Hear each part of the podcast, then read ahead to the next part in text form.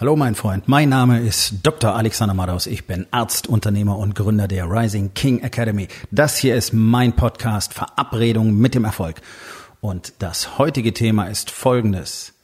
Das Messer ist nicht scharf.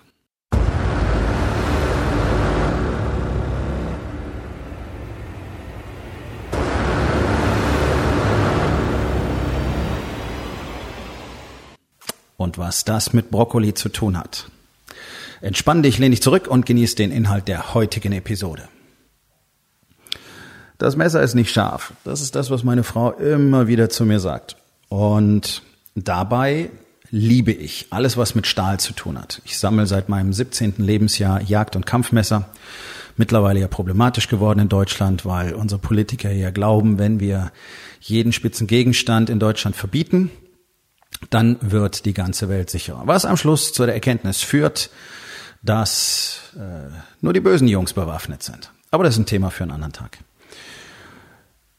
Wir haben eine ganze Reihe wirklich guter Küchenmesser, wie das so schön heißt, Kochmesser, würde ich dazu sagen. Ähm, aber auch das ist ja ein sehr oberflächlicher Begriff. Es gibt ja so viele Messerarten und Formen, die die wenigsten Menschen tatsächlich auch zweck- und zielgerichtet benutzen. alleine das wäre schon letztlich ein Thema für eine Podcast-Folge, warum es so wichtig ist, dass wir richtige Werkzeug ähm, für den richtigen Zweck einzusetzen.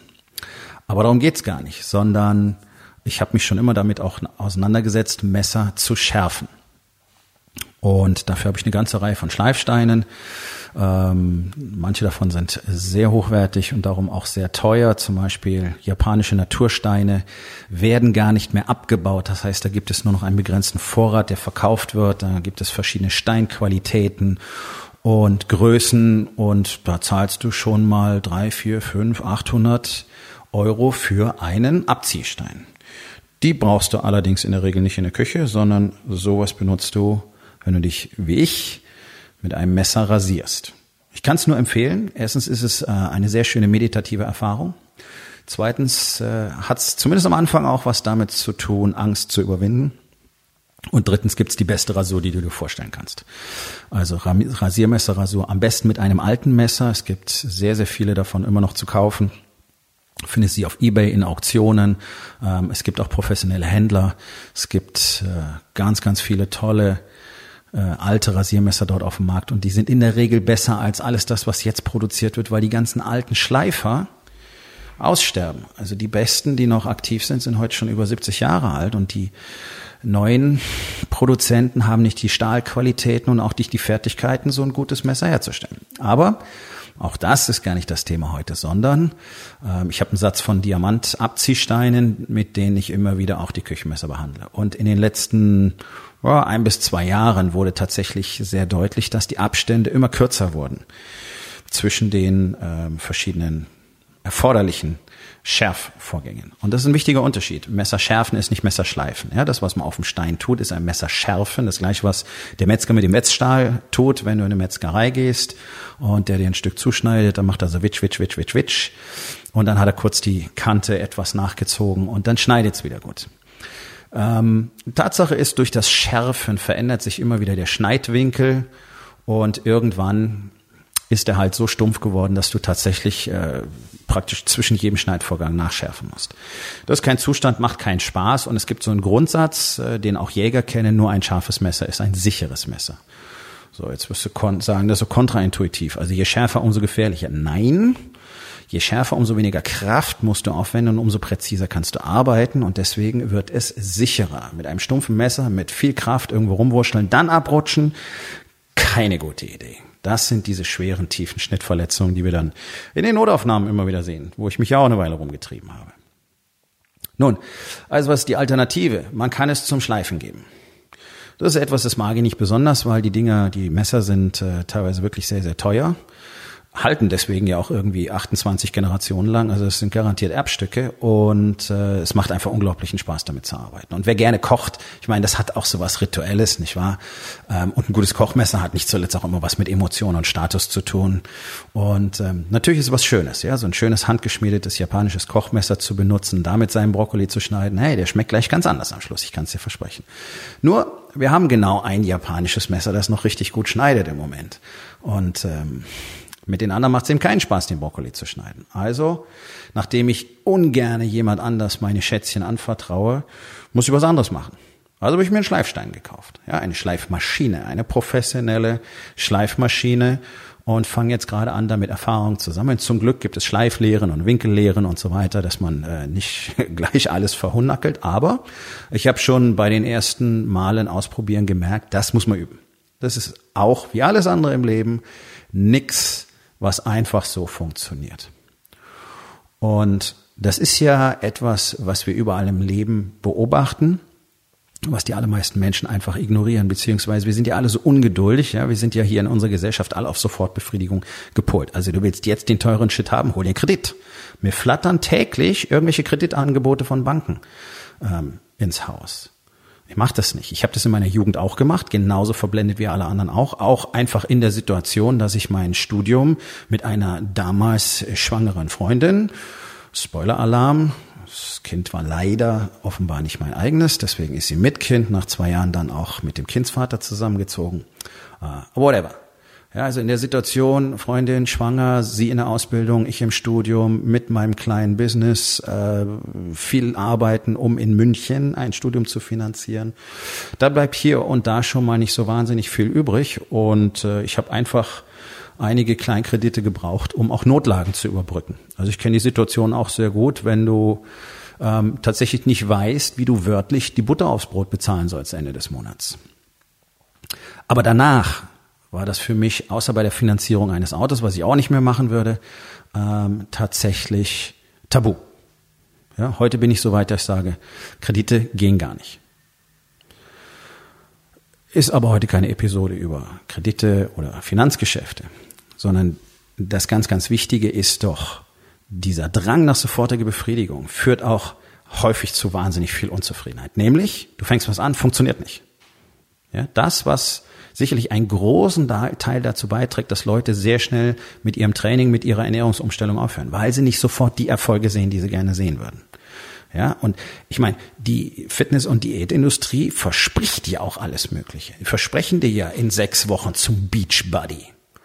Ja, okay. Wenn du schon einen Körperfettanteil von 12 Prozent hast, dann könnte das möglicherweise mit einer sehr strikten Diät und einem sehr strengen Trainingsregime hinhauen. Zumindest für das, was sich die Instagram-Gemeinde so unter einem Beachbody vorstellt. Alle anderen werden damit scheitern. Und das ist genau das Problem. Ja, man macht solche Versprechungen, das ist natürlich perfide, und dann denken alle auch nicht weiter nach, weil sie sagen, hey, geil, klingt zwar unwahrscheinlich, aber das wird schon so sein. Ich will das haben. Und dann kommst du nach zwei Wochen nach Hause, stellst dich vor den Spiegel und sagst, da passiert nicht wirklich was. Erstens, du siehst es vielleicht nicht wirklich, andere sehen es eher. Zweitens, der Effekt kommt. Und du musst einfach das Vertrauen darauf haben, dass das, was du tust, dir das Ergebnis bringt, was du willst diese Kurzfristbefriedigungsgeschichte macht unglaublich viel kaputt, weil die Leute einfach wieder aufhören. Es funktioniert nicht, ich lasse es. Ja, Sport ganz genauso. Ins, ein Musikinstrument spielen. Ja, die ersten Stunden gehabt, klingt immer noch furchtbar, ich habe kein Talent, lass es. So, ich bin in meinem Business nicht da, wo ich hin wollte. Scheiße, ich probiere wieder was anderes. Oder ich mach's wieder so wie früher, weil da war wenigstens alles überschaubar für mich. Da habe ich zwar keine neuen Ergebnisse produziert, aber immerhin wusste ich da, wo ich bin. Kann man machen macht nur keinen Sinn, weil es ja um Wachstum geht. Auch gerade in dem Unternehmen, in dem Business geht es um Wachstum. Ja? Dieses äh, heutzutage sehr moderne Statussymbol von ah, ich brauche ja nicht mehr, äh, ist absoluter Bullshit. Das ist einfach nur eine Ausrede, eine Entschuldigung dafür, nichts Neues zu tun, nicht das zu tun, was unangenehm ist, nicht ein bisschen zu schwitzen, nicht ein bisschen zu leiden und einfach nicht in die Angst zu gehen was Neues zu tun, neue Mitarbeiter einzustellen, neues Geschäftsfeld zu ergründen, neues Produkt auszuprobieren, neuen Service ähm, einzuführen und so weiter. Ja, mit all dem, was da dran hängt, nämlich testen, Fehler machen, äh, auch mal schlechtes Feedback kriegen, besser werden, wieder Fehler machen und so weiter. Möchte halt keiner. Also, dein Shit funktioniert so, wie er gerade funktioniert. Gut, bleibst du dabei. Tatsache ist, währenddessen schrumpfst du schon. Ja, du kannst expandieren oder sterben. Das sind die zwei Zustände, die die Natur kennt und die auch das Business kennt. In der Wirtschaft ist es nicht anders. Natur ist strikt genommen kapitalistisch und wir spiegeln das Ganze in unserem Wirtschaftssystem. So, wenn du jetzt nur darauf aus bist, sofort Effekte zu sehen, tja, es wird nicht funktionieren. Deswegen wirst du, genau wie die ganzen Leute, die zu dick sind, immer wieder neue Diäten kaufen, immer wieder das neue zweitägige Seminar buchen oder das eintägige Seminar oder das neue Erfolgsbuch kaufen oder einen neuen Online-Workshop mitmachen. um sofort nach zwei Tagen Ergebnisse zu sehen. Beziehungsweise kommst nach zwei Tagen nach Hause, bist total pumped, ja, super on fire. Und nach fünf Tagen muss die Welt eine andere sein. Das ist ein bisschen schwierig, äh, weil es nicht funktioniert. Und du wirst auch merken, ziemlich genau nach fünf Tagen ist das Feuer auf einmal aus.